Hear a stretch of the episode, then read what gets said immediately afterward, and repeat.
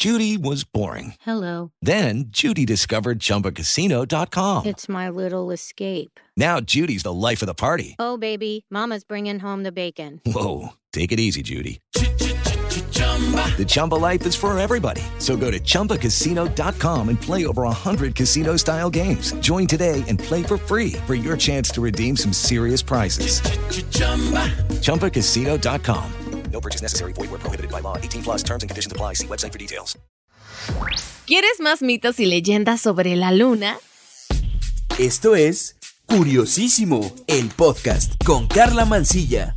En Curiosísimo el podcast, todo nos interesa. Y hoy hay parte 2 de Curiosidades de la Luna.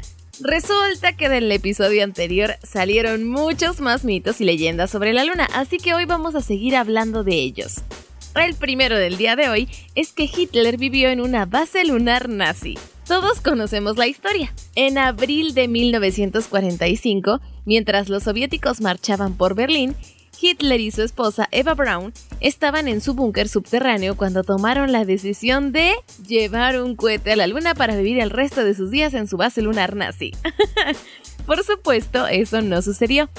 Hitler, de hecho, tomó cianuro y se pegó un tiro en la sien, pero existe una teoría conspirativa según la cual los nazis montaron una base en la Luna ya en 1942. Según la historia, cuando quedó claro que los nazis iban a perder la guerra mundial, simplemente hicieron las maletas y se fueron de allí. Su transporte era un platillo volador, algo muy parecido al supuestamente que se estrelló en Roswell, Nuevo México, en 1947. Y entonces los nazis aparentemente también fueron a Marte.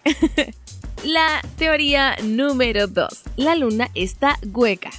El 14 de noviembre de 1969, el Apolo 12 realizó un experimento. Con todo el mundo a salvo en el módulo de mando, hicieron aterrizar su módulo lunar en la Luna. Aterrizó con la fuerza de una tonelada de TNT, lo que provocó un terremoto lunar.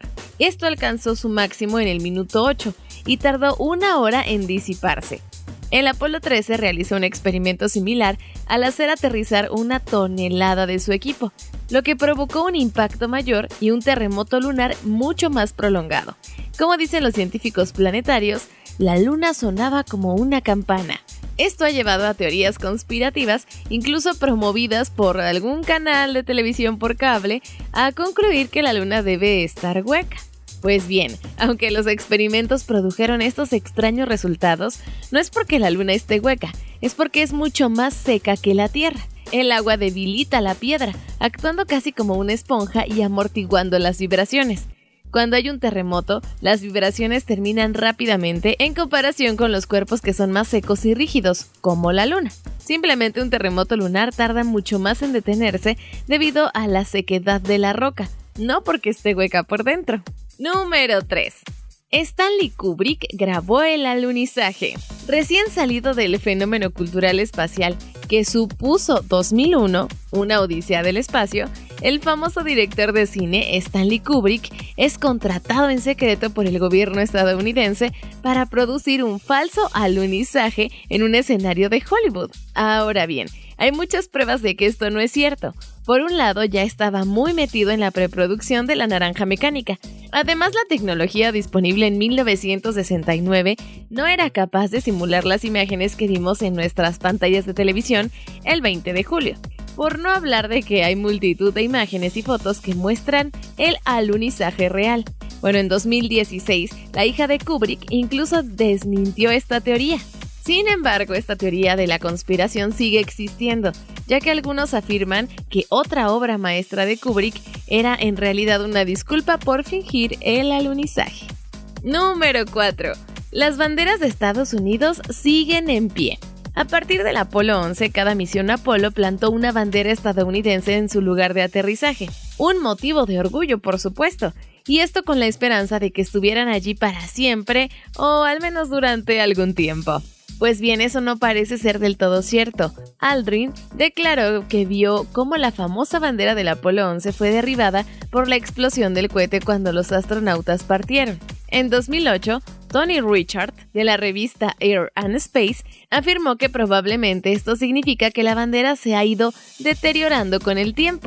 Después de todo, se compró por 5.50 dólares. En 2012, la NASA informó de que las otras cinco banderas siguen en pie, pero probablemente todas están muy descoloridas debido a la dura luz ultravioleta y a los repentinos cambios de temperatura en la superficie lunar.